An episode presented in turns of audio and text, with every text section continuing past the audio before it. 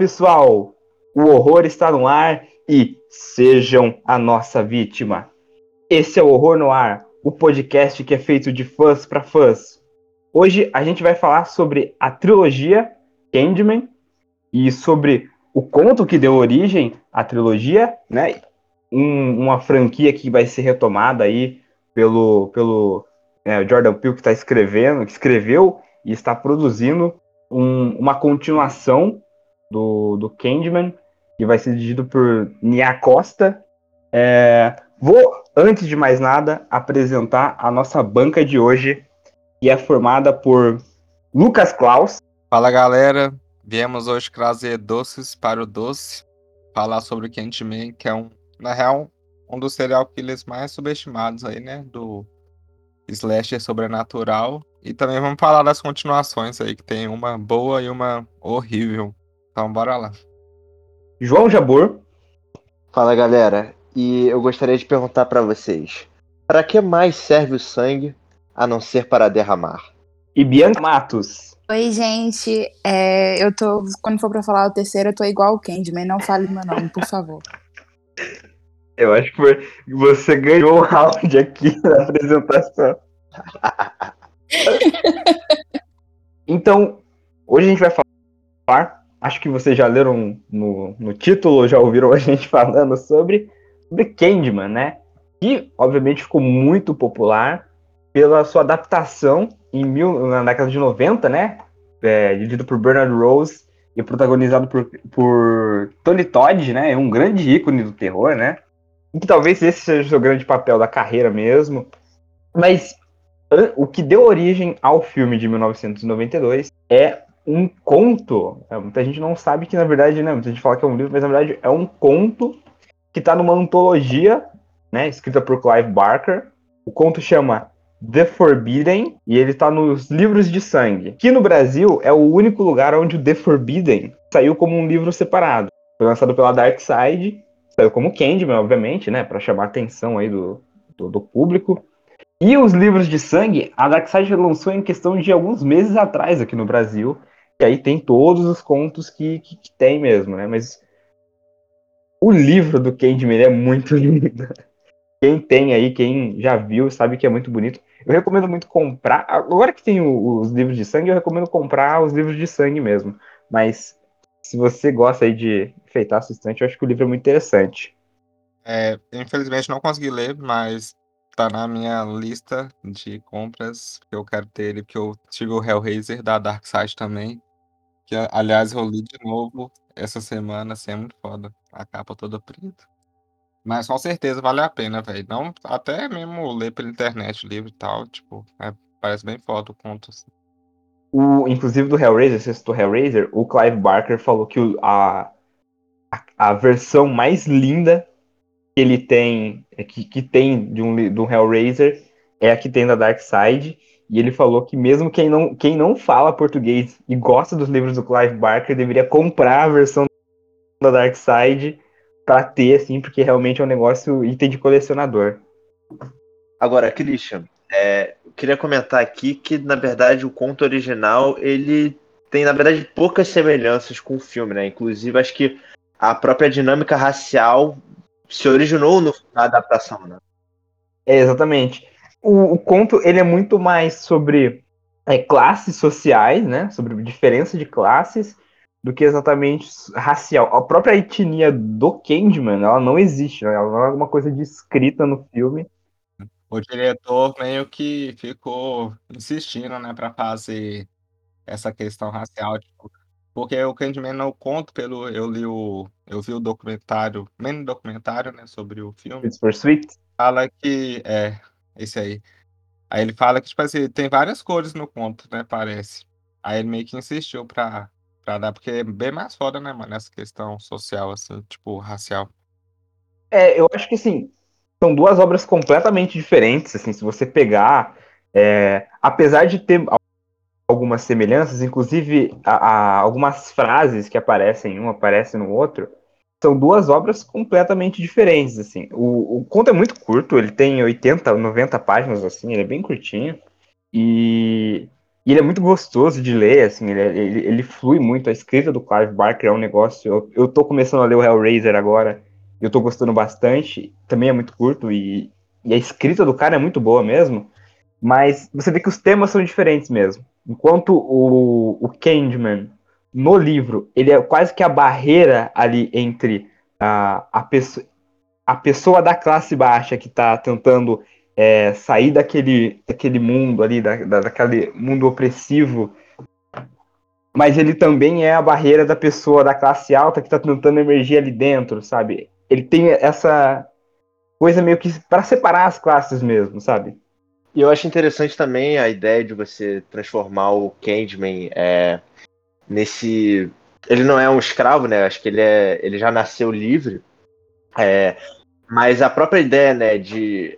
É, a ideia do Candyman ser o legado do, desse trauma histórico da escravidão e do racismo e das leis de Jim Crow, né?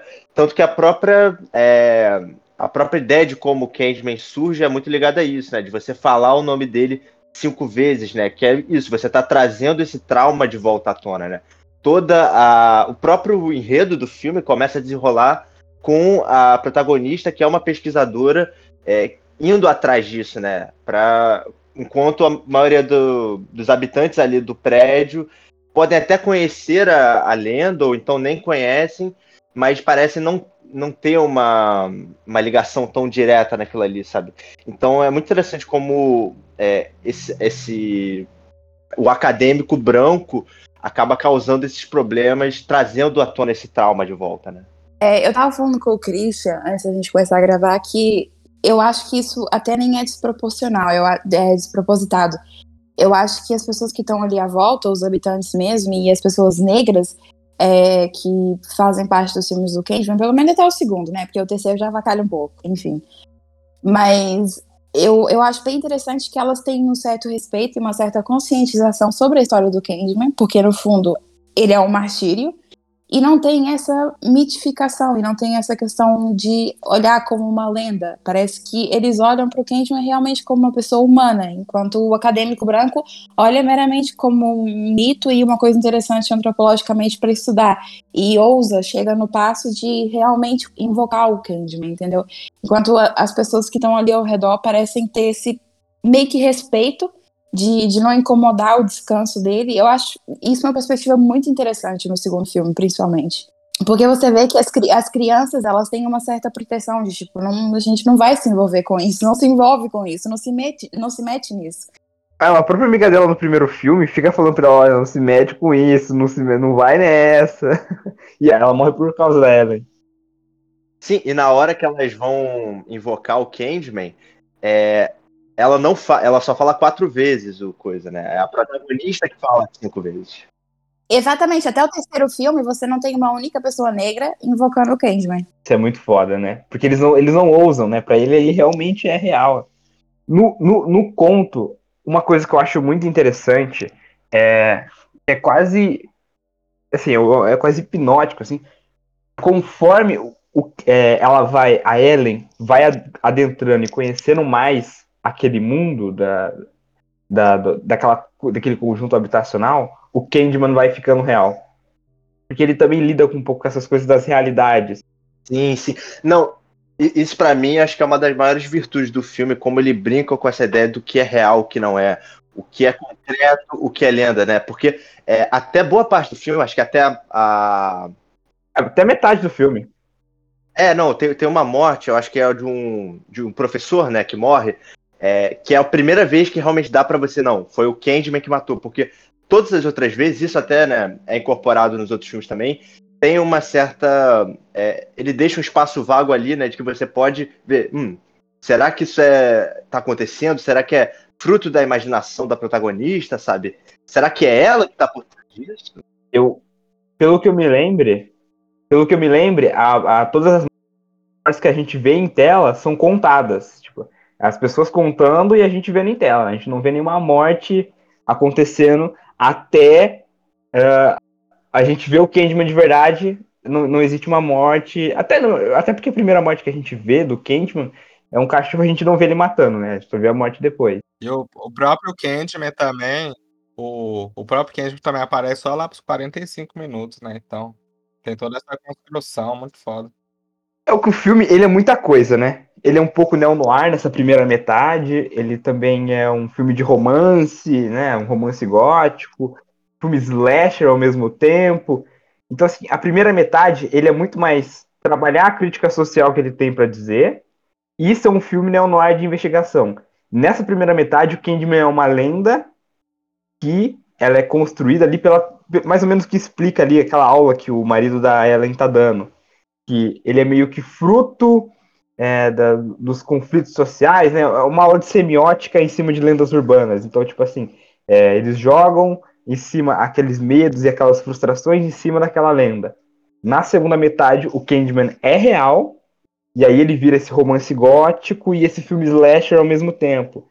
E assim, casa um pouco tudo isso, porque, por exemplo, a estética do, do noir, né, e aqui no caso um neo-noir, casa muito com a estética gótica, né?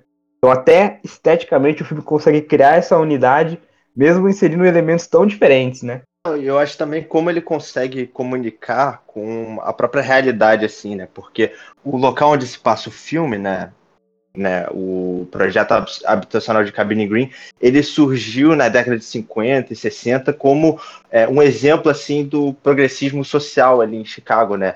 Tanto que ele era localizado em uma perto de algumas vizinhanças mais ricas e a própria maneira como ele foi construído, né, é, tinha é, alguns recursos que eram muito avançados para é, esse tipo de construção na época, é, e até a coisa né, das varandas que a gente vê muito do filme se passar foram construídas para incentivar a, o convívio social entre os moradores, por exemplo.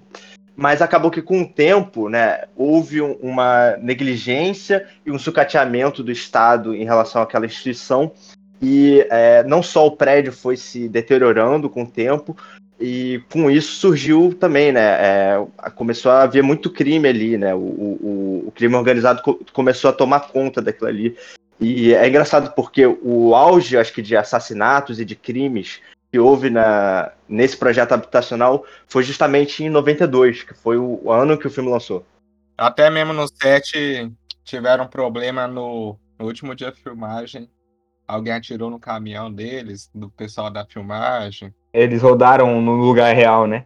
As, as, as externas, né? O resto eles rodaram tudo em estúdio, mas as externas eles rodaram lá. Inclusive, um, uns, dos, uns dos figurantes era até pessoal do prédio mesmo, sabe? Que eles contrataram. É, eles negociaram meio que o crime também ali, né? Pra poder filmar. Obviamente teria que fazer isso. Mas é, é que tem pouca cena de externa também, né? Ali.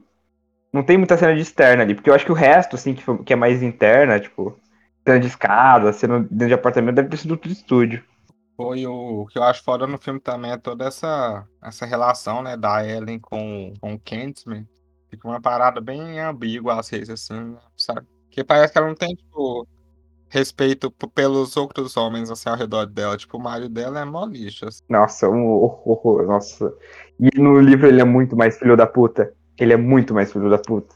Você chega a torcer para eles ficarem juntos, né? Ela e o Candyman. Sim, sim. Mas isso é muito do, do lance gótico do filme, né? A, do, do Candyman, né? Ele é, atravessar os tempos para viver esse amor de novo com o filho, né? Ele rouba o bebê da, da Anne Marie, né? não, não para que a, apenas que a Ellen aceite ele, é para que ele viva no final, ele, todos os três morram, os três virem uma lenda e aí eles possam viver na eternidade como lenda, né? Como o Candyman diz, escrito nas paredes, sendo sussurrado nas salas. E a própria semelhança também da Ellen com a mulher do Candyman, né? Cara, eu só tenho uma coisa para dizer, porque desenharam o Candyman lá na parede, o desenho do Tony Todd tá igualzinho o Tony Todd. Agora, o desenho da Ellen parece nada com a, com a atriz, com a, como é o nome dela? É a Virginia alguma coisa. Virginia Madison. Virginia Madison. Mas, mas, eu acho que é proposital, porque eu acho que é essa ideia mesmo, tipo.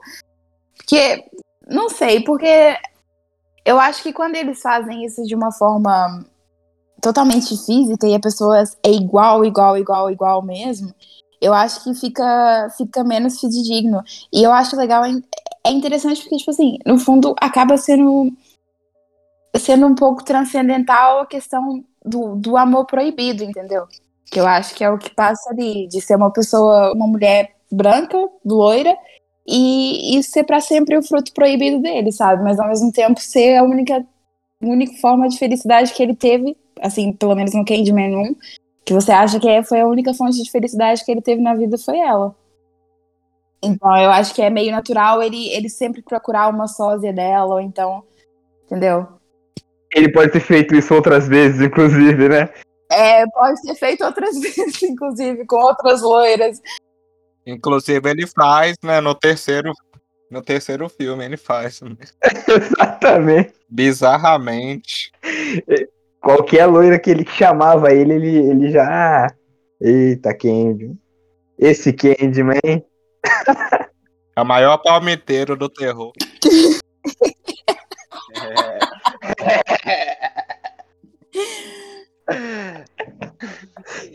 E pá, nem teve, nem teve uma, uma loira no começo, ele só inventou essa história, ele inventou essa história aí pra ele ficar vivendo a eternidade pegando loira a roda aí.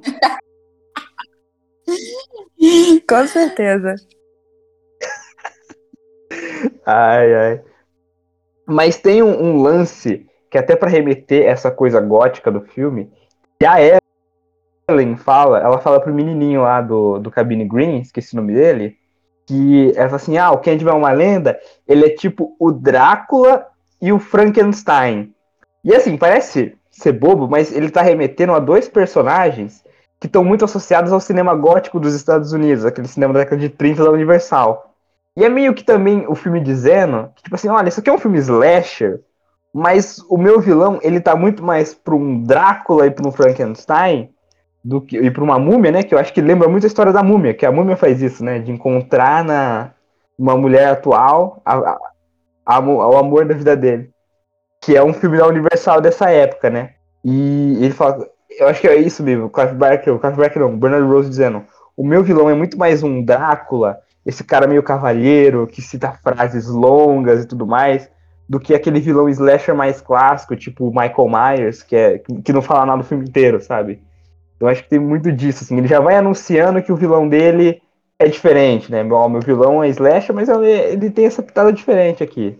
Eu acho engraçado essa comparação, né? Eu não, não tinha parado muito para pensar nisso, mas faz muito sentido, né? Você já falou, né, a questão da comparação com Drácula, né, que eu acho é evidente, né, o vilão sedutor, que de alguma forma é elegante também, é, e a coisa do sangue, né? Que todos os filmes têm muito sangue também, mas a própria coisa do Frankenstein e como você apontou, acho que muito bem agora a múmia, né? Que volta um pouco à questão que eu falei no início, né? Que é de você ter esse personagem que ele causa o terror porque ele é trazido de volta à vida contra a vontade dele, né? De alguma forma.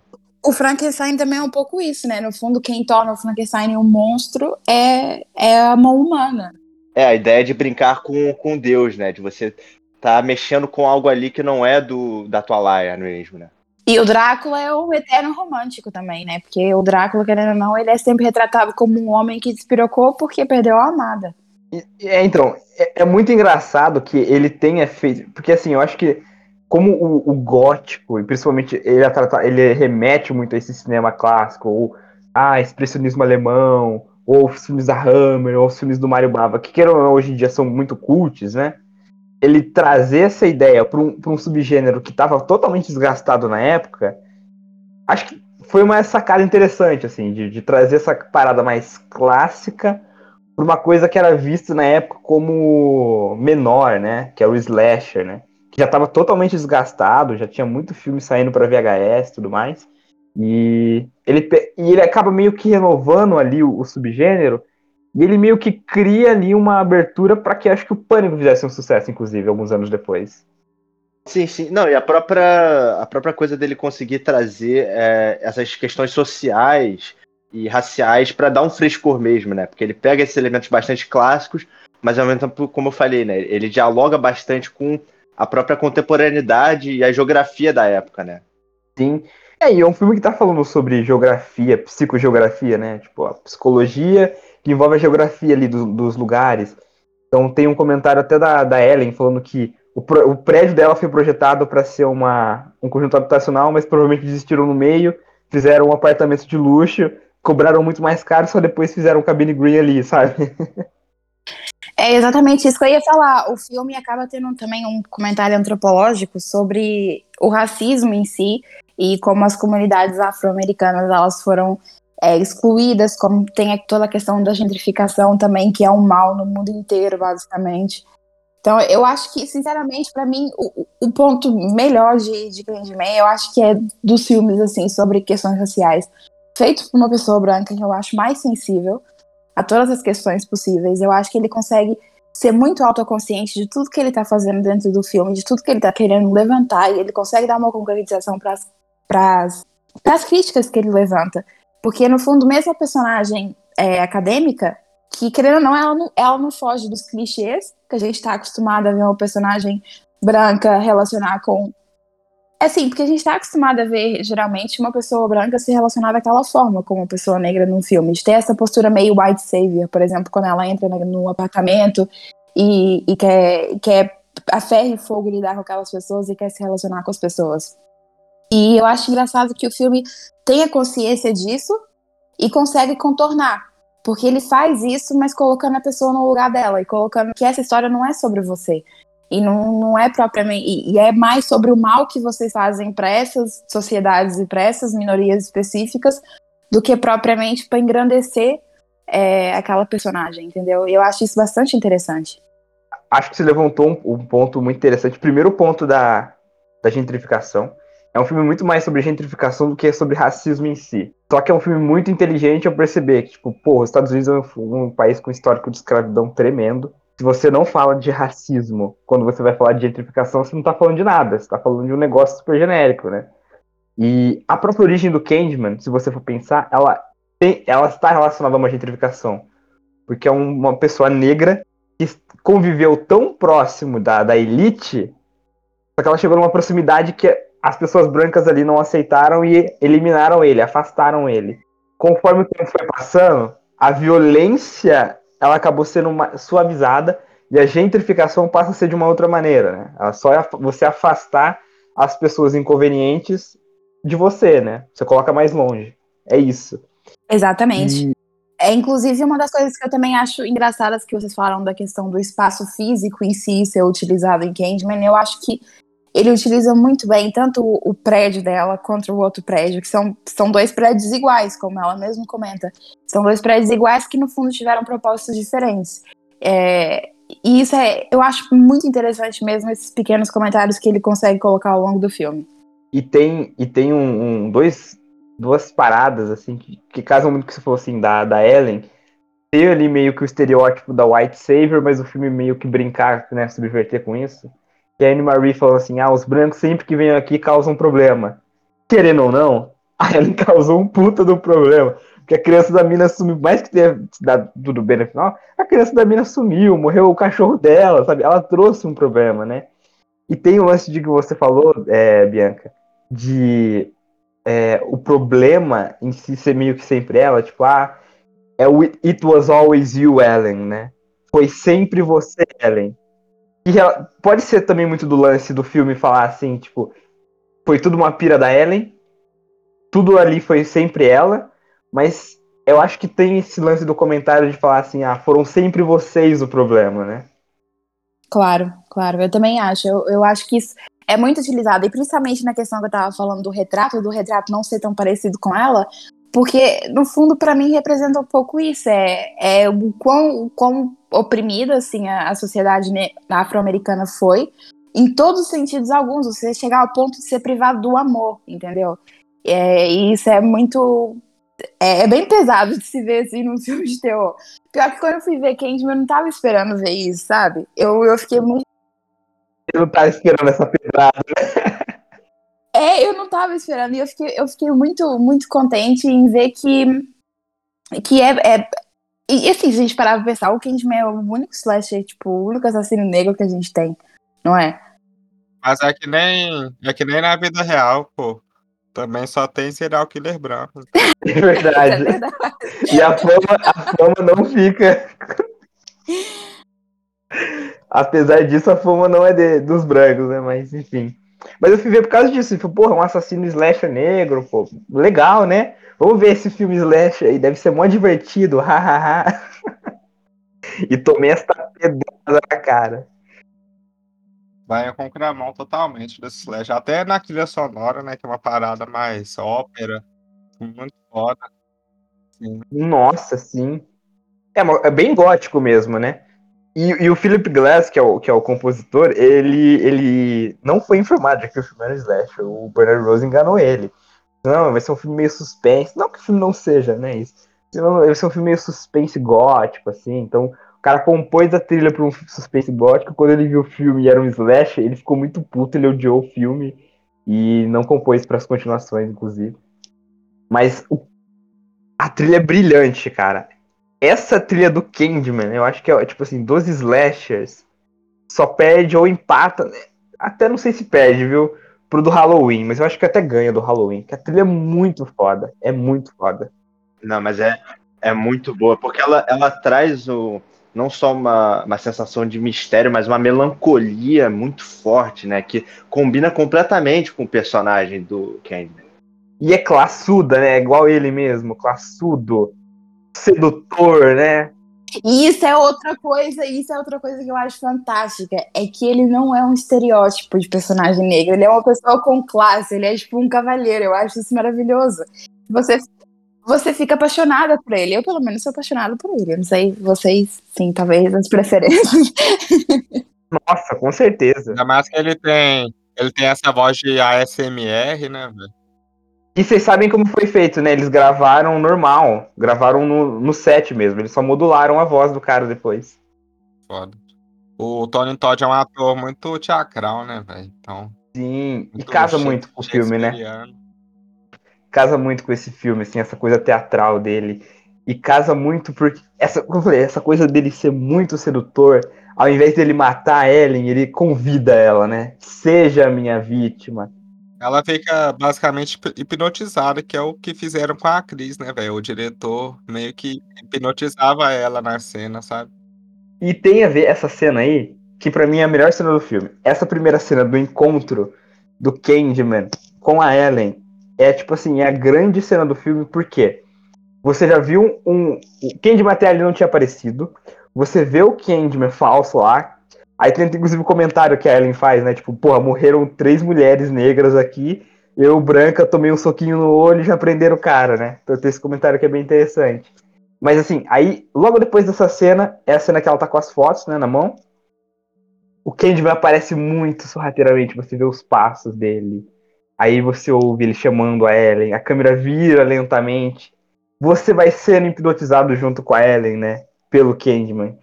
E aí ele vai caminhando e vai falando, né? Aquela coisa de. É... Eu te conheço? Ele fala, não, mas você duvidou de mim. Cara, isso é muito foda. Essa cena é muito foda. Eu, eu acho todas as aparições dele, assim, muito boas. Muito, muito boas. São, demais. É porque essa é muito impactante. Pelo menos a primeira vez que você vê, e você não sabe muito bem sobre o que se trata o filme, é muito bom ter esse primeiro impacto com ele e, e justamente dele ser esse gentleman, cavaleiro.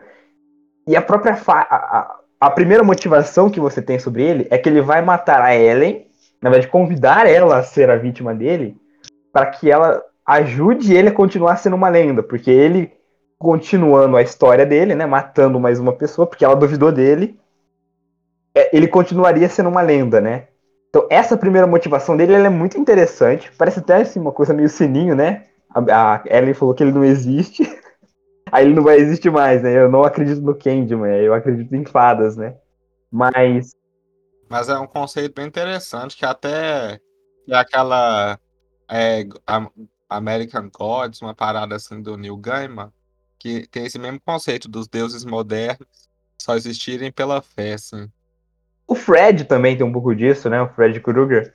Sim, é, eles exploram isso até no Fred vs Jason, a ideia de que ele foi esquecido, né? Eu queria ver um Fred versus Candyman. Cara, seria foda. Seria foda.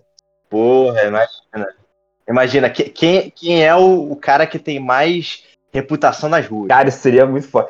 Jordan Peele, já que você aproveitou que você tá fazendo esse remake aí, ó, escute. Ele, ele escute, não sei se vocês sabem, Jordan Peele escuta esse podcast, já me mandou mensagem, inclusive, então fica a dica aí, Jordan Peele. Pitch pro Jordan Peele. Esse filme do, do Fred versus Candyman, nenhum deles aparece. A gente só vê, tipo assim, as mortes acontecendo. E a coisa do filme é que você não sabe se o que tá acontecendo é real ou não pra corroborar com essa. Não, pô, tem que cair na porrada. Os dois tem que cair na porrada. tem que ser, porra, sanguin- sanguinolência. É o, as garras e o gancho se encontrando, né?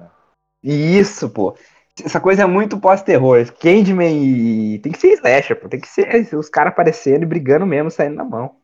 Agora, uma coisa que eu acho muito interessante, né, é, do primeiro e do segundo filme também, é como. É, é isso, ele, ele, como vocês falaram, ele convida ela a ser a vítima, e o filme começa a se estruturar na ideia de que ele deixa ela meio que é, num- presa num canto, né? Porque ele vai matando todas as pessoas ao, ao redor dela, a- ao mesmo tempo incriminando ela e deixando ela sem lugar nenhum para ir, a não ser em direção a ele, né? E eu acho muito interessante como ele usa esse os dois filmes, eles usam esse recurso, né, de que o tudo ao todos ao redor do protagonista começam a morrer, tudo começa a dar errado, porque isso vai criando uma tensão, sabe? Vai criando cada vez mais riscos, é, dá a ideia, né, de que a, a pessoa tem cada vez menos a perder e é, a única coisa que resta a ela é enfrentar esse ah, o Candyman, né?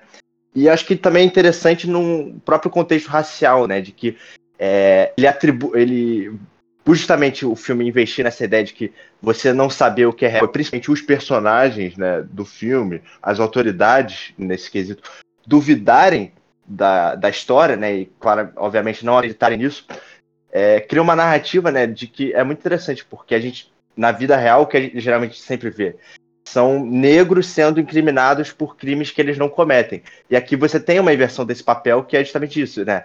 Os brancos sendo incriminados por esses assassinatos que não foram eles. É muito interessante como o filme faz essa inversão de papel, assim, né? Ele se aproveita dessa. é, cria essa fantasia, assim, quase macabra. Ele tem vários contrapontos, assim, de entre é, personagens negro e personagem branco, de várias ações que, que acabam tendo pesos diferentes. Eu acho isso muito interessante. É que nem eu tava falando, a própria Ellen, a melhor amiga dela, se vocês repararem, ela entra naquele, naquele, naquele complexo. Ela entra ali no complexo de uma forma, com uma atitude completamente diferente da Ellen. E ela tenta colocar um certo limite na Ellen, entendeu? É, tem outras pessoas no filme, que nem você estava falando, que são incriminadas sem provas algumas. Então, tem vários contrapontos assim que ele vai colocando ao longo do filme que, que acaba te, te dando um pouquinho um choque, assim, que você não estava propriamente esperando. E assim, é um filme assumidamente slasher, apesar ele tá ele tá tentando desconstruir o subgênero, não tentando, eu acho que ele é muito interessante porque a desconstrução dele surge porque ele vai ensinando muitos elementos de, forma, de uma forma muito natural, né? Mas ele acaba sendo uma desconstrução do subgênero, mesmo sendo assumidamente do subgênero, sabe? Tipo, ele é um slasher muito assumido, muito slasher, muito com cara de slasher. Apesar disso, ele não, ele não tá tão preso às regrinhas do, do subgênero, né? Sim, sim. Não, e a própria ideia, né, de você ter um vilão ali que ele tem uma arma, né, e essa arma até é utilizada, o gancho, mas a maioria, por exemplo, dos sustos e momentos, assim, de terror mesmo do filme, eles são empregados de outras maneiras, sabe? É, ele se utiliza ali de, de diversos outros recursos para causar esse impacto. Uma das minhas cenas favoritas, por exemplo, é uma que nem envolve o Candyman. Quando ela, depois que acho que rola a cena com, com o cachorro, ela vai na. Ela leva ela pra delegacia e tem aquela cena do dela sendo despida ali na. é, acho que até por uma outra policial mulher, mas que tem uma. Cara, tem aquela cena dá um causa um desconforto, não só pela mulher, tá toda suja de sangue, você tá só. Caralho, vai tomar um banho, garota. Pelo amor de Deus, deixa essa mulher tomar um banho. Mas também, tipo, a, a própria, né, como ele ut- utiliza da nudez naquela hora de uma maneira extremamente desconfortável e também disso, né, de, dos procedimentos policiais e de, o, o terror que tá envolto nisso, né. Sim, sim. É, ela acaba passando um pouco, meio que pelo que ele passou há, séculos atrás, né? Que é uma situação de injustiça. Ele meio que é, tá fazendo com que ela sinta. É, porque o Candyman morre e o prazer dele, o, único sentido que ele tem ali ao longo dos anos é voltar a viver esse amor com a Ellen. O que, que ele quer fazer? Ela fazer com que ela passe pelo que ele passou, não veja sentido na vida, mas ela veja sentido num pós-vida ali com ele né, sendo uma lenda, né? Ela faz ela passar por várias injustiças que uma pessoa negra passaria, né? Sendo acusada por uma coisa que não fez e tudo mais. Sim, realmente faz muito sentido. É, é que nem eu tô falando, tem, é, ele vai colocando assim várias simetrias ao longo do filme. E todas elas funcionam muito bem. Pô, mas é, resumindo tudo, o filme é uma obra-prima pra mim, pelo menos. Não, o primeiro é irretocável. É como, como quase toda franquia slasher, o primeiro é absurdo de bom, aí as continuações vão dando aquela derrapada. Mas assim, da década de 90, pra mim, a, o único que chega perto de Candyman, nem Pânico chegar perto. O único que chega perto de Candyman é o In the Mouth of Madness do John Carpenter. Pra mim, são os dois melhores da década de 90. Joguei aí polêmica, né? Porque o Pânico é bem. bem... Eu gosto do Pânico, tá? Não, é, não, não tô falando mal. Mas você fala de terror no geral, né? De terror. Os dois melhores terror da década de 90 para mim é o In the Mouth of Madness e o Candyman. Você vai esquecer do O Duende? Para, né? Qual? O Duende, só com a Jennifer Aniston.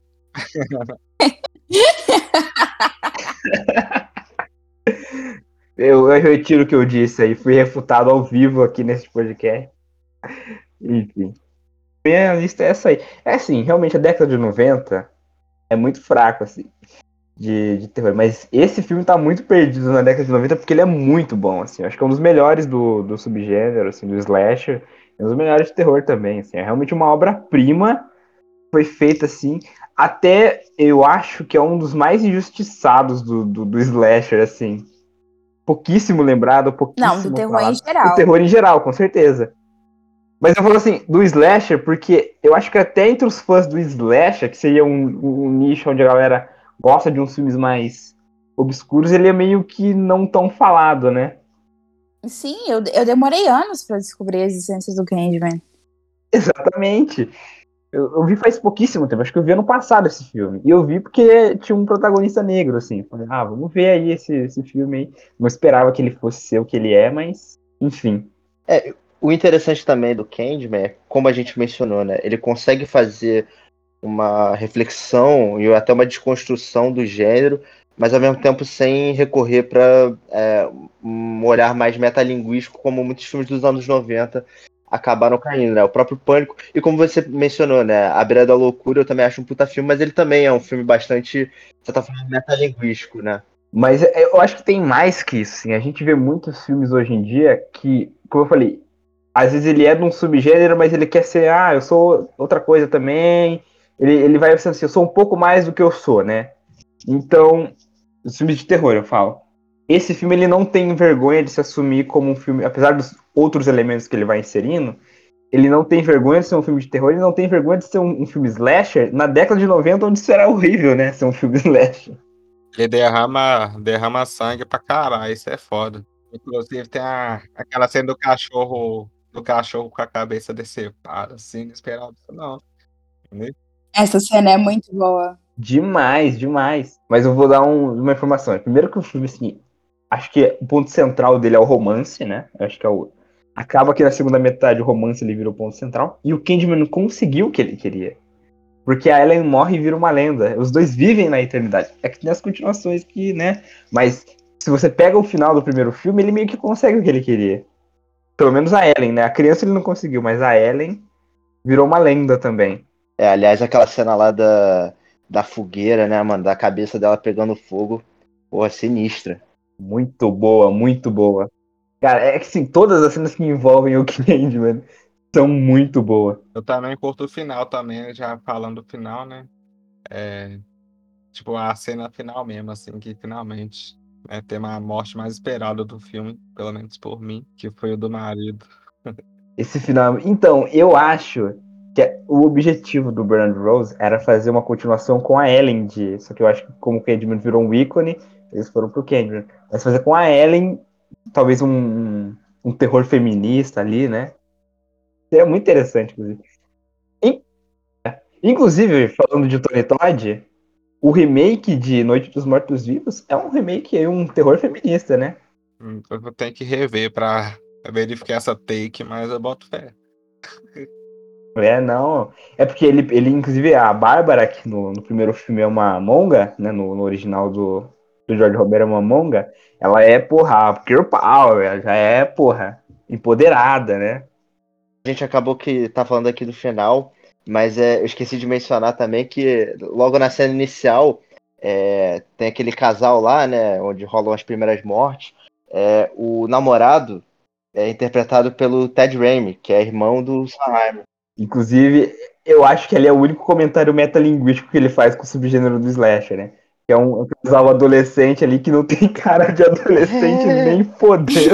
acho que é bem pra zoar com o slasher mesmo, assim, de, de terror adolescente de lenda urbana, que os caras têm cara de 40 anos, assim. Agora, um, um mérito extraordinário do roteiro são essas frases maravilhosas do Candyman. Todas. Dá vontade eu- de postar todas, assim, de tatuar nas costas todas as frases do Candyman.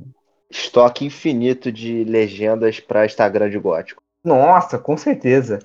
Né? O que, a que você citou, né? Para que serve sangue, se não para ser derramado. Tem o que ele fala assim, é, é como é que é? Que ele é, ele é o escrito nas paredes, os sussurros nas salas de aula e sem isso ele não é nada. Cara, isso é muito poético, né? Não, é, não, essa frase é muito foda porque ela reforça essa ideia né, do Candyman como o mito, a lenda urbana. E o que mantém vivo ele é essa ideia né, de, de, disso, do, do sussurro mesmo, né? De você chegar para pro seu amiguinho e falar, não, o Candyman vai te pegar, sabe? É o bicho-papão, né, de alguma forma. É o bicho papão. Que aí é uma coisa, já entra no Slash, entra um pouco com o Michael Myers, né? Que é o bicho papão. Mas tem, tem assim, uma outra frase dele que é muito foda, que quando ele tá convidando a Ellen pra ir viver nessa. Que ele pergunta por que ela ainda quer viver se é, viver como uma lenda é muito melhor, né? Eu até não lembro a frase exatamente, mas a frase em si é muito boa. E na cena, antes da cena do beijo, que a gente ainda nem falou dessa cena, né? Tanta coisa que a gente falou, uma das cenas mais clássicas do filme a gente não, não chegou a citar. Que ele fala assim, é, ele, é, a Ellen fala assim, eu estou com medo. Aí ele fala, da dor ou do que vem depois? E aí ela fala, dos dois. Aí ele fala, a dor, posso te garantir, vai ser, como é que é? Vai ser intensa. E o que vem depois será extraordinário. Ah, pô, isso é muito bonito. Ai, mano, ele é muito sensual, ele é muito sensual. Eu, no lugar da, da Evan, eu tinha. Já tinha lá. eu tinha ido pra além há muito tempo. Na primeira, aquele marido bosta dela, porra, na primeira, seja minha vítima. Pode vir, pode vir. Nossa, pau no cu daquele marido. A verdade, a verdade seja dita, né, gente? Homem, homem com vocabulário é muito melhor que homem com músculo. Nossa, sim. E ele tem os dois, né? Ah, não tem músculo, né? Ele, ele é tudo, tudo cheio de Ele osso tem ali. mel, cara. Ele tem o mel. Ele tem o mel, cara. Imagina, pô, deve ser, deve ser um docinho de lamber. Mamãe passou açúcar em mim. Melzinho, né? Passou melzinho, no caso. Mas assim, a cena do, do, da- do beijo, né? Que é a cena da congregação. Se você pesquisar no, no site da Universal, tá como se- Congregation Scene, né? Que é realmente a, a congregação do amor dos dois ali, né? A câmera girando. Lembra até um pouco Vértigo, né? Que é tipo eles voltando pro passado e tudo mais. Que aí vem a cena do beijo das abelhas. Que é uma das. A cena é até bonita, mas ela é muito agoniante por ser uma, envol- envolver as abelhas em si, né? Sim, sim. E eu acho que colocaram mesmo abelhas de verdade no, no Tony Todd, né? Foi, foi feito com abelha.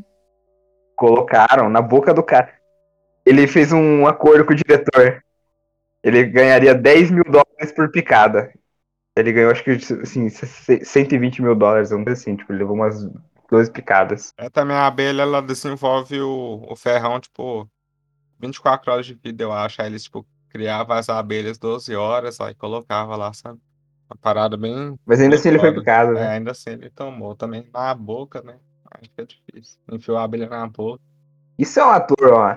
Se os, os caras, se o Oscar valorizasse terror, esse cara já tinha ganhado aí, porque esse é o tipo de coisa que o Oscar adora, o cara que foi picado de verdade. Fora que a atuação do cara é boa mesmo, né? Se fosse a Scarlett Johansson, ele ia ter processado a Disney. Eu vou defender esse cara de Johansson aqui que tem que processar esse rato desgraçado mesmo. Processa mesmo. Eu não ligo que ela vence. Eu quero que o, eu quero que o rato perca. Exatamente. E depois que ela perca o dinheiro também, porque é ela que vai ficar milionária. Pois é, eu, pra mim tem que perder os dois. Ela, ela pode fazer o- uma versão nova aí do, do Candyman, o- a Filthy Woman, que em vez das abelhas é, foi comida pelos ratos. Bora puxar pro 2 aí, e que eu acho que ele é que vale a pena falar também, que, que eu gostei nele, pelo menos já falando de cara assim, é que dá mais um background, né, pro Candyman. Eu acho que ele, res- é, ele respeita o personagem, o diretor é o Bill Condon, que acho que no ano, ano seguinte ele ganhou um Oscar por um outro filme aí. E acho que ele respeita o personagem bem, velho, ele adiciona uma história ali que fica legal, pelo menos, pra mim, eu achei da hora. E tem uma cena muito foda, né? Que é aquela cena do próprio background, né?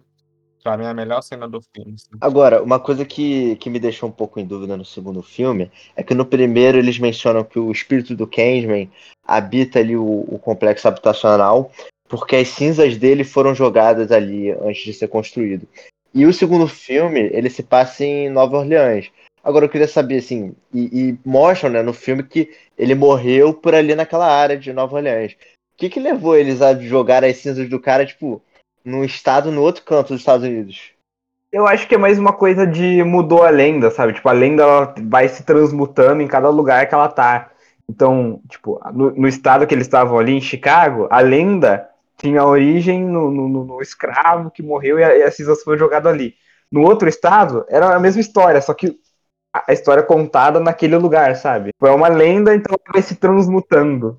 Ah, mas a impressão que me. É, mas a impressão que me deu é que eles tentaram fazer uma, uma lapidação mais canônica mesmo, de mostrar que não. Esse era o lugar onde ele morava, aqui onde ele morreu, era aqui onde morava a mulher onde ele se apaixonou.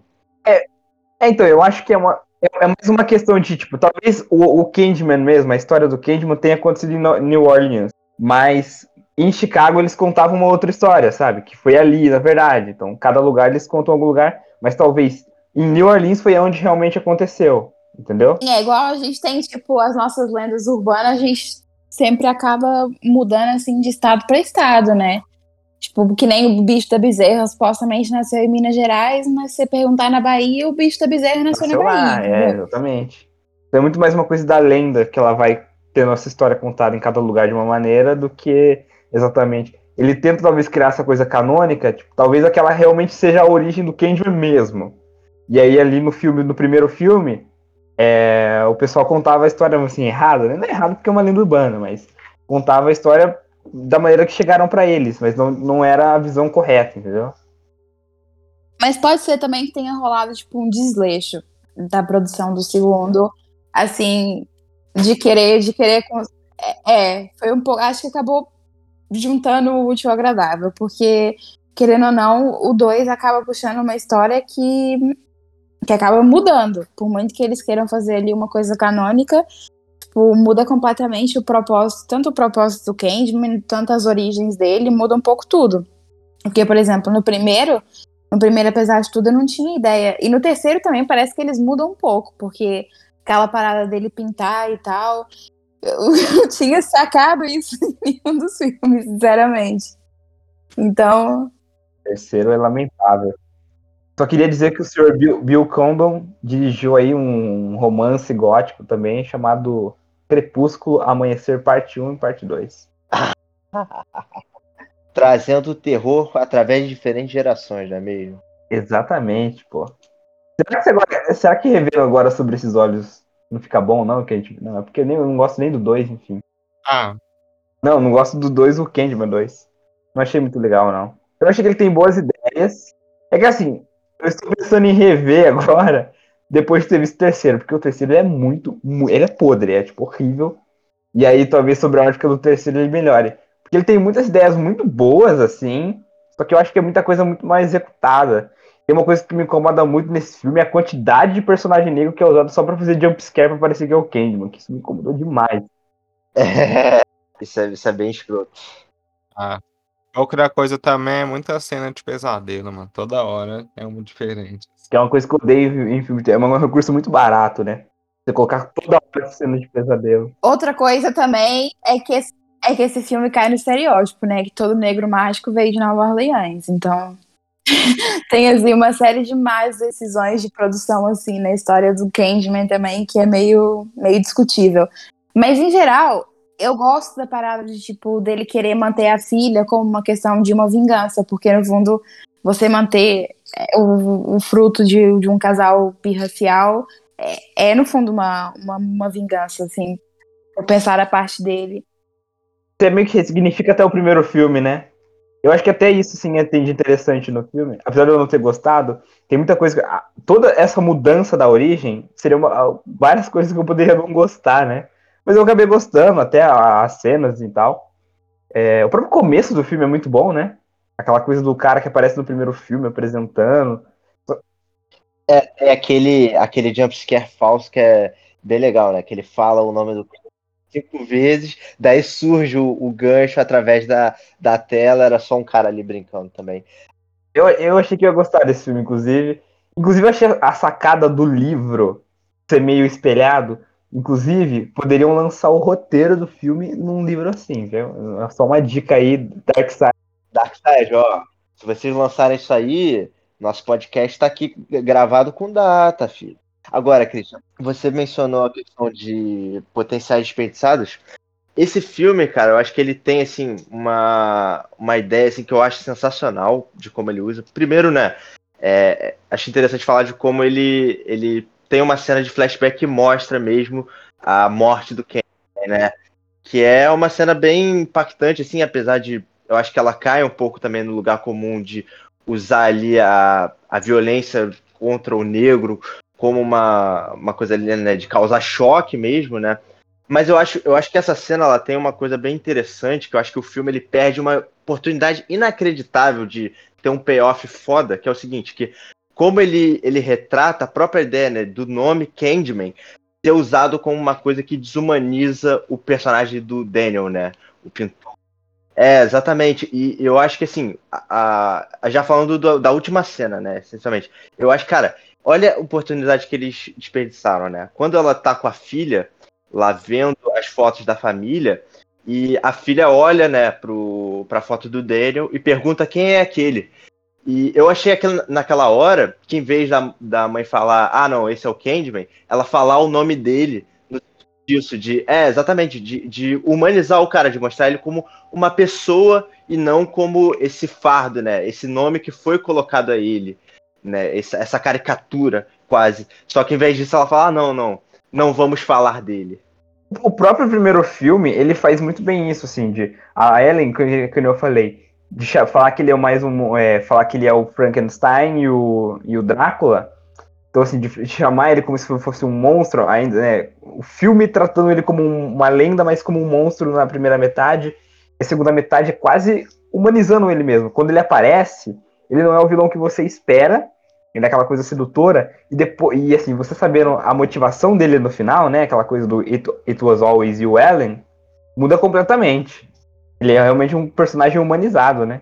O que, que eu acho interessante nesse filme? Eu acho interessante, tipo, que ele construa um pouco histórias de, de folclore negro. Por muito que não seja elaborado da forma como eu queria, como, por exemplo, é um Bad Hair da vida, é, ele tenta um pouco entrar por aí. E eu acho isso interessante. E acho interessante a forma como eles tentam construir a história do Candyman. Como uma pessoa que, que foi injustiçada, como, como aquela questão do, do filho legítimo, porque isso também toca muito na numa questão que foi muito opressora no, nos Estados Unidos, que era a One Drop Rule, né? Que, tipo assim, qualquer relação que você tivesse com um negro e tivesse um filho com ele, esse filho era automaticamente negro e era automaticamente deslegitimado pela sociedade e ficava meio de canto. É, eu gosto muito como eles tratam essas coisas, e principalmente a questão do nome, a questão do nome, então eu acho maravilhosa. Eu acho muito boa a questão do nome, porque é isso mesmo, é, é, é o melhor elemento do filme. Você chamar ele de Candyman, você tá chamando ele de monstro. Enquanto é aquilo, aquilo não é o nome dele. Eu acho que nesse filme ele luta pelo direito de ser reconhecido enquanto uma pessoa, ser reconhecido enquanto alguém que fez sim parte daquela família, porque o tempo inteiro é essa família tentando se livrar é, desse cargo, desse enfardo que ele é, assim, para o nome deles, não é? Quando na verdade ele nunca fez nada demais. É, eu acho muito legal essa, essa emancipação dele também, assim, da própria lenda, mas ao mesmo tempo o filme não é concretizado da melhor forma. E eu acho também, sinceramente, por muito que ele até tenha recursos visuais que são interessantes, eu acho muito mal feita a maior parte das coisas. Aquela parte que o Candyman quebra é pavorosa. Nossa. Esse CGI aí é pavoroso. Olha, eu acho assim, eu acho ele tosco de uma maneira. De uma maneira. Como eu posso dizer? Eu acho tosco de uma maneira respeitável, de verdade, sabe? Porque tu viu ali que eles realmente tiveram uma ideia de fazer, de fazer uma coisa ali visual interessante, mas não tinha o recurso para isso, sabe? E sei lá, eu, eu, respeito, sabe? É um, é um cringe.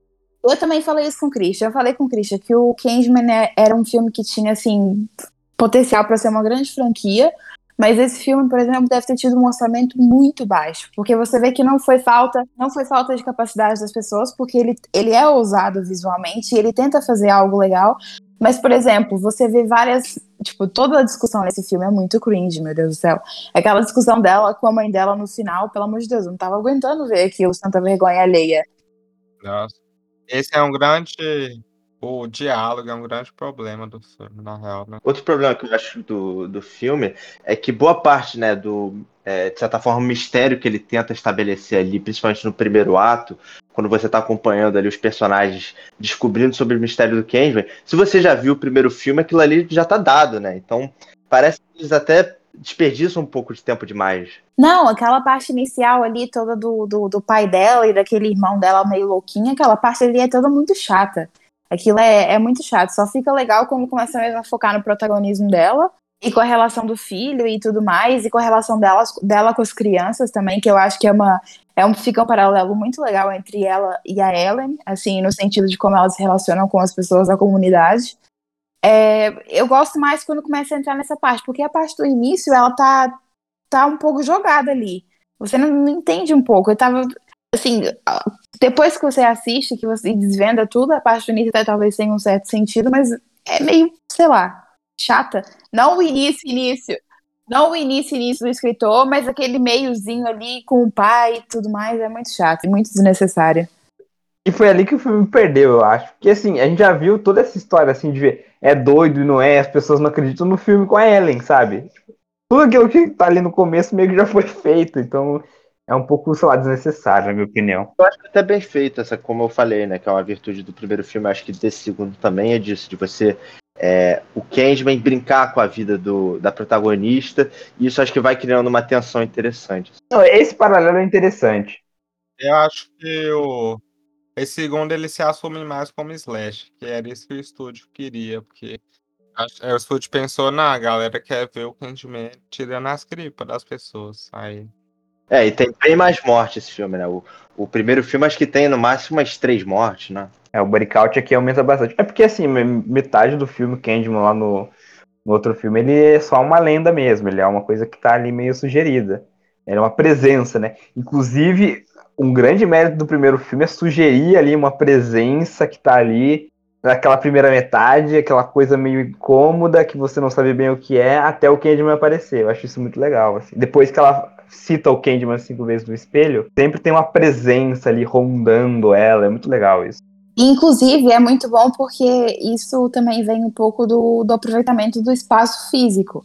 Como assim, Nova Orleans é uma cidade mais, mais assim, mais mística, como tá acontecendo na época do carnaval, como tá tendo tudo isso, é, é, é acaba sendo muito mais física, eu acho isso legal também. É, eu, eu, eu, adoro como eles usam o recurso do narrador, quase, né, marcando o, os capítulos do filme, assim, é, é, muito interessante aquele narrador que fala em rimas, aquela coisa bem tradicional de Nova Orleans, aquilo acho que deu um, deu um interessante no filme. Eu acho que se esse filme fosse remontado, se esse filme fosse remontado, ele poderia ficar um pouquinho melhor, mas eu acho que, assim, pegar esse, esse roteiro e reescrever, talvez daria um filme um pouquinho melhor pouquinho melhor não, acho que ele daria um filme fora também, igual o primeiro. Ele tem umas coisas que eu acho que são até bem ousadas, por exemplo. É, umas consistências visuais, né? É a, a, o, uma coisa das pinturas, né? Que é bem recorrente no, no filme todo. É, tem um momento assim, que eu acho bem interessante, que é que tem, quando tem aquela morte do cara é, nas abelhas, né? Que ele morre igual o Candyman. É, no corte seguinte, ele corta para uma cena de carnaval e o primeiro take é um, é um bonecão de Jesus Cristo crucificado. Ou seja, ele, ele cria uma. É, ele cria uma semiótica ali, né, da questão do Marte mesmo que a gente falou e do, do Candyman como esse, esse cara que foi é, é, que foi morto injustamente, né?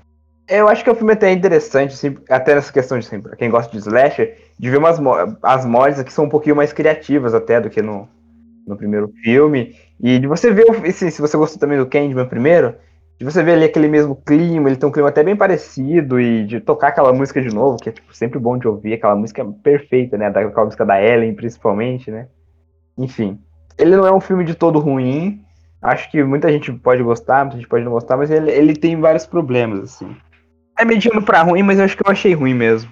É, e tipo, apesar do CGI ser fodido de ruim no final, é, o efeito prático de umas cenas é foda. Tipo, quando ela arranha o rosto dele e sai a abelha, fraga. É, sim, sim. Inclusive, tem que. Filme de terror e CGI é uma coisa que tem que ser abolido, né? Devia ser proibido por lei, velho. É, mas é. É pouca coisa. Tipo, é, se você quer ver um slasher e um pouco mais da história do Candyman, vale a pena. Mas podia ser bem melhor. Poderia. Ele é um potencial, é, tipo assim, ele é um filme que tem ideias interessantes, mas algumas são mal executadas. E tem muitas ideias ruins também. E fica nesse limbo, assim, né? E esse de.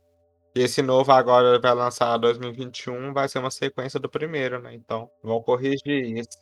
Eu tô, eu tô, eu tô meio assim pra esse filme, porque eu acho que a diretora. Tudo, tudo que eu li sobre a diretora é muito bom. E eu acho que que ela é competente, mas eu tenho um pouco meio medo do roteiro. Tenho medo disso, de, de mudarem a lenda. Não sei. Tem muita coisa. Eu, assim, eu tô com hype, mas assim, tentando controlar, porque apesar de tudo, pode dar muito errado. E eu tô tentando controlar o medo também, pra já não ir com muito medo, né? Muito, já ir com raiva, quase odiando o filme antes. Porque eu tô muito num limbo entre já estou amando e já estou odiando. também vai ser a primeira, primeiro diretor, diretora negra que pega o filme, né, pra, pra fazer. Então, e é, é isso que eu acho muito interessante. É isso que eu acho muito interessante, é que o Candyman vai ser retratado por pessoas negras, né? Mas ao mesmo tempo eu tenho medo, porque eu não acho que o Jordan consiga fazer tão bem quanto isso os finais dos filmes, por exemplo. E sendo um roteiro escrito por ele, tem o risco de o do Candyman sair com um final merda e aí ia ser ruim. Não gosta do, dos finais do Jordan Peele? Eu acho que ele chega no meio do filme e ele não, não sabe muito bem o que fazer. do Us eu, eu não gosto. Já, já jogo aqui que o Us eu acho o final meio merda. Não, até o Corra, mesmo no Corra, eu tava falando pro Christian também, antes do, do, de a gente começar, que eu não, eu não gosto muito da resolução do Corra. Eu não acho legal aquela parada de, tipo, ser uma, trans, uma, uma meio que uma transfusão mental, sabe? Pra mim aquilo não faz muito sentido, porque ou ele tinha que ter despirocado totalmente pra um visual de filme B ou sci-fi e assumisse completamente, tipo, um filme sci-fi, mas numa narrativa tão formal quanto isso, aquele, aquele plot simplesmente não faz sentido para mim. É, eu não vou. Eu não vou, eu vou concordar um pouco que, tipo assim, ele acaba tendo, tanto nos dois filmes, ele acaba assumindo um, uma, um plot muito B, mas a estética dele é, é muito formal mesmo para um, um filme que ele tá, tá se assumindo B no roteiro, mas visualmente ele realmente é muito conservador, né? É, e você simplesmente não consegue acompanhar. É, eu, eu acho que no Corra acaba funcionando muito mais pelo por uma mise-en-scène ali que ele cria não sei, eu, eu, acho que funciona no Corra, mas no, no, no Us eu concordo que destoa muito, assim.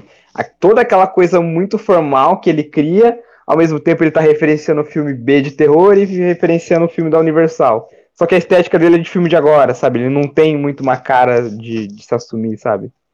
Não sei, o John Carpenter, por exemplo, quando ele vai lá e faz uma parada meio B, é, tem cara de filme B, sabe? Mas enfim, falamos sobre Candyman 3. Eu queria saber de vocês, por que, que vocês acharam o filme assim tão horroroso? Porque eu, eu vi ele, né? Assim, achei uma. Achei um filme bem medíocre, mas não sei se me marcou tanto como sendo uma coisa. uma ofensa tão. É ofensivo esse filme. Pode pesquisar aí que em 1999 a sacanagem foi legalizada para que esse filme pudesse ser feito. Pode pesquisar que isso não é possível. É um absurdo, esse filme é um crime, velho. Muito ruim, pelo amor de Deus. esse filme, eles pegaram um personagem assim que tem toda uma classe, todo um estilo, tudo mais. E a E aí eles fizeram um filme slasher, assim, do, do mais slasher, assim, tipo, no sentido de mais tosco possível, mais genérico possível. Parece até uma, uma sátira, né, velho, do primeiro. Tipo, É, exatamente. Será que não é isso? Será que ele não é uma sátira? A gente vê de novo, ele tá zoando com, com a gente? Por que não é possível? Parece aqueles filmes que lançaram pra VHS, pra DVD, sabe? De slasher mesmo, aqueles mais podres mesmo. E aí, porra, tem ce- é, cena de sexo o filme inteiro, é nudez, é peito pra caramba, totalmente. É, muita nudez mesmo. Isso é um problema, mas assim, não tem nenhuma motivação, é tipo só pra ter teta no filme. É teta, teta, teta.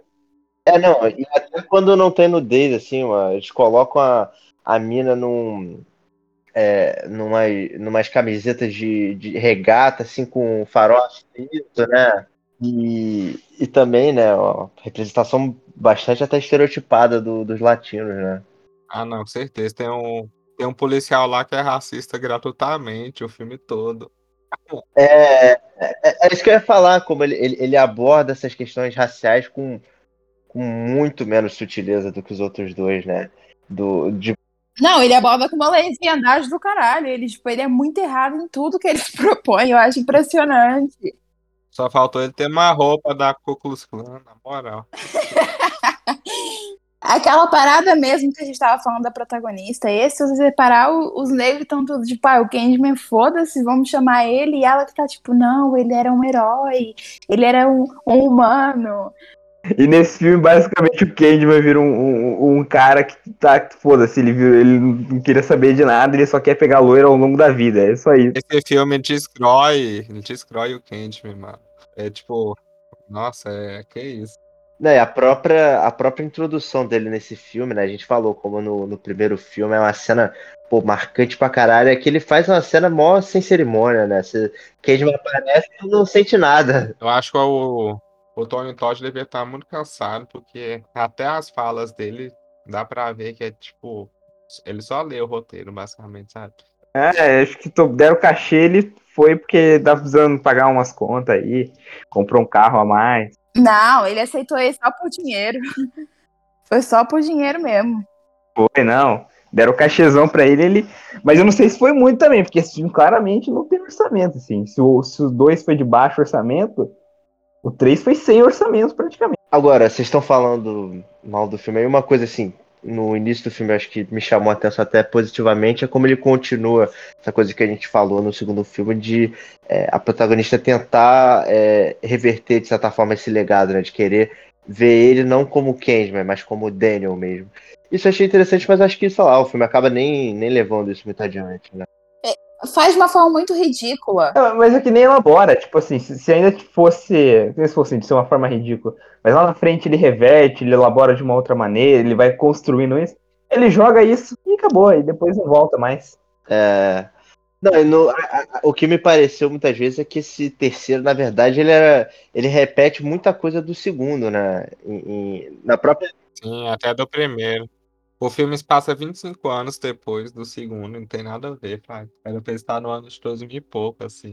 É, então. Não tem nem internet praticamente, né? Não, era pra ele estar em 2015, né? Eu acho legal esses filmes que se passam no futuro e você quer ver como. Aí você dá uma assistida. Mas esse não faz nem sentido, ele.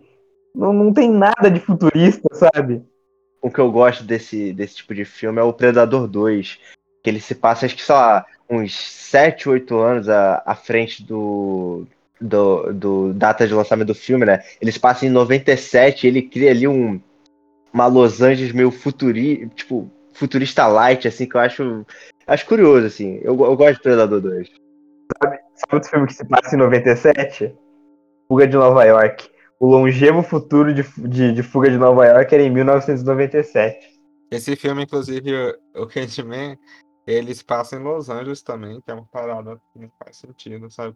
Sim, sim. É, cada, um, cada filme se passa em uma cidade, né? Isso pelo menos na franquia eu acho interessante. Eu não sei em que cidade vai passar esse novo Candyman, mas acho que seria interessante não se passar em nenhuma dessas. Ah, não, eu acho que eu vou voltar pra Chicago, se pá, né? Eu acho que eu vou voltar pra Chicago. Ai, que porra, aí, aí fode, velho. Lamentável Jordan Peele. nada a ver, eu acho que eles nem pensaram nisso, eles só falaram, tipo, ah, foda-se. Aí tem Dia dos Mortos, que, tipo, a, a mulher mora em 20 anos em Los Angeles e tem que perguntar a alguém na rua o que, que é o Dia dos Mortos, sabe? É, é, não, isso é. E eles nem fazem, eles nem fazem nada com, com essa coisa do Dia dos Mortos, né? né? Pelo menos no, no coisa do. Não, né? É só pra, é só pra lançar uns hispânicos, assim, no, na, pra ser racista gratuitamente. E, o, e, e outra coisa problemática também, né? Que a maioria das vítimas desse filme são as pessoas de, as pessoas de cor, né? Aliás, acho que todos os personagens relevantes de, de cor no filme acabam sendo mortos. Sim, tipo, e também super estereotipado, né? Tipo, aquele cara lá, que nem lembro o nome dele mais, que ele ensina a menina a beber tequila do nada e depois só faz sexo. Aí o Kidman chega e beija ela. tá? Esse filme é, é o pastichizão do Slash, né? Tipo, tudo é meio pra, pra ter uma cena de sexo depois, assim, né? É. Não, e ele até vira meio que a, a, a, a mocinha em. A mocinha em perigo, né? A, dama que precisa ser resgatada no final, que é meio. Fica meio confuso, na verdade. Tipo, pô, não, o Candyman matou ele, tá, tá mantendo ele refém, tipo, fica mega confuso isso. O filme tem uns quatro finais diferentes, sabe? É. Não, mas pra mim a, a parte mais tosca do, desse filme foi a gangue lá dos góticos que aparece no início e depois eles viram. O Candyman é uma adaptação de um livro do Clive Barker. Eles quiseram juntar Candyman com Hellraiser. Vocês não entenderam a genialidade do cara, velho. E até uns lances BDSM no filme aí, eu acho que tem isso a ver, ó. Não, completamente caricato, assim. é, realmente, assim, uma, uma caricatura, literalmente, né? Não, não tem menor semblante ali de, de personagem. Parece realmente um, um- um homem de 40 anos, né, no final da década de 90, o que ele percebe ser a cultura gótica. Não, e o pior é que esse diretor tem muita cara de boomer mesmo, boomerzão, assim, tipo. Mas eu achei que a plot, se fosse bem explorada, ia salvar o filme um pouco. É, mas nem isso. Falta Eu acho que a única coisa desse filme que poderia. Duas coisas que poderiam funcionar é o negócio do nome que vocês falaram no começo.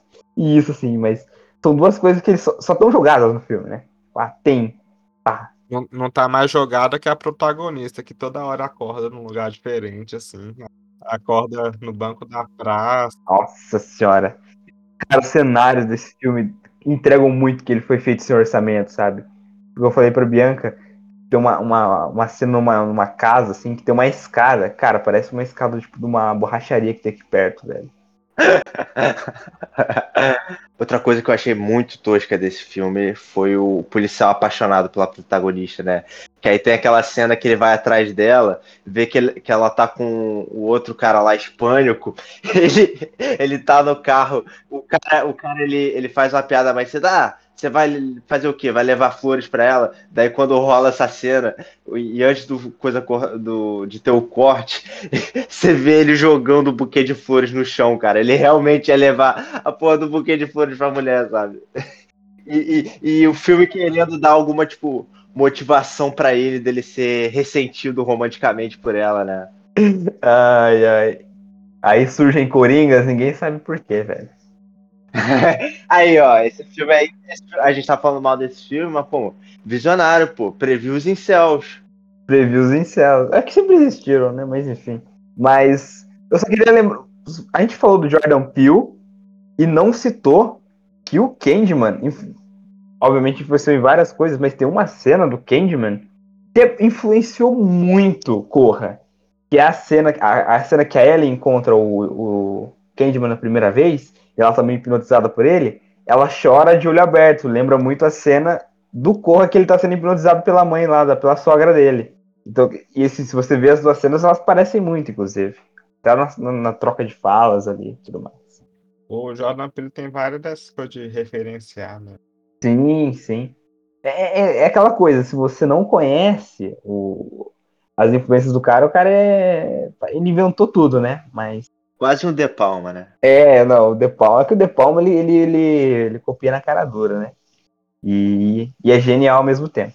Não, mas acho que não tem nem nada mais pra zoar desse filme, não. Tipo, Não, eu queria, eu queria falar por último aqui pra zoar a morte do Candyman nesse filme, né? Porque a gente achou a morte do segundo tosca, mas pelo menos ela foi inventiva, sabe?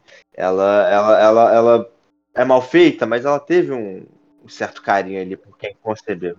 É, exatamente. Agora, esse ele só tá com uma explosão genérica lá.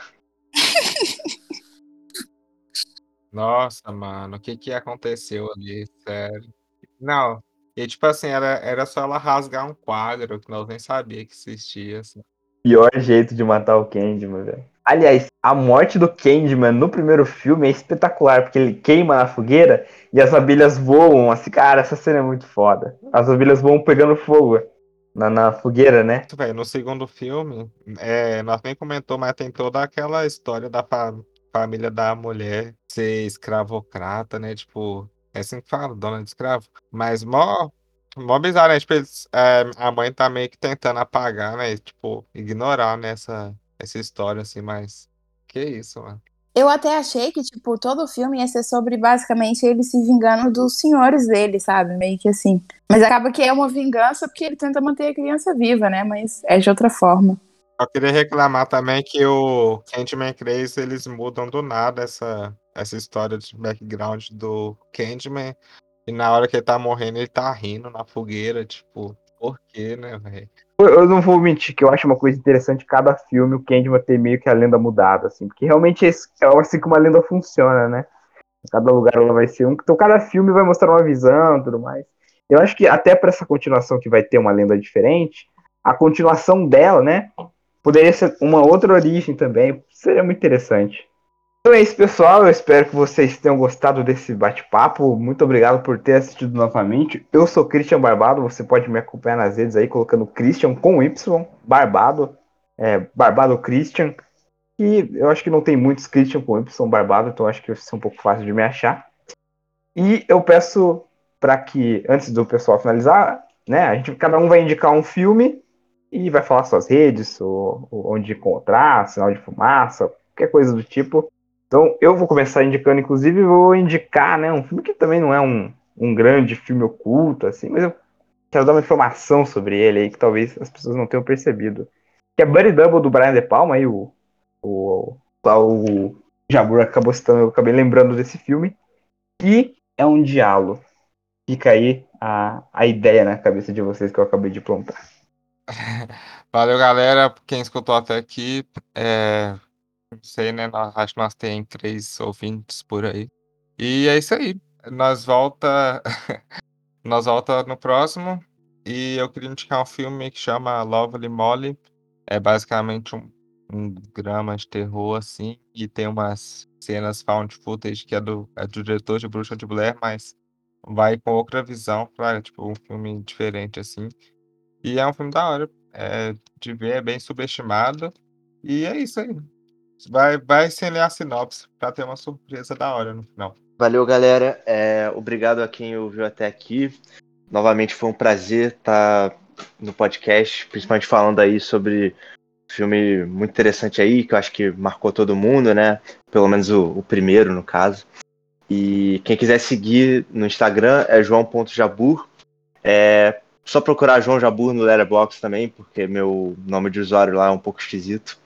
E de recomendação de filme, eu quero deixar aqui um filme de 83 da Alemanha chamado Medo. É, acho que o nome dele original é Angst, que é um filme muito interessante porque ele acompanha é, a perspectiva de um psicopata, só que ele retrata esse psicopata de uma maneira pouquíssimo nada romântica, aliás, né?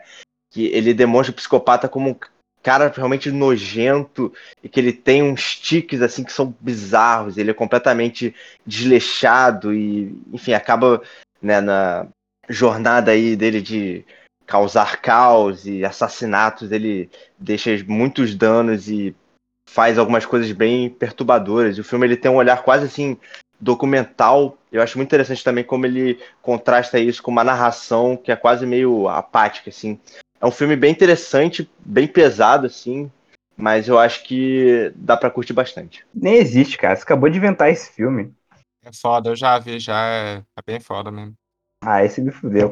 Aí que Eu falei que o cara inventou o filme, você falou que viu também. Vocês dois estão inventando aí, vocês combinaram. Ó, vai pra CPI da fake news aí, Cris. Bianca, finalize sua, agora, sua vez agora. Então, gente, é mais um episódio, né? Muito tempo do Christian falando. É, mi- mais uma vez, a minha indicação hoje vai ser um filme de animação chamado A Casa Lobo, que inclusive tá no YouTube também.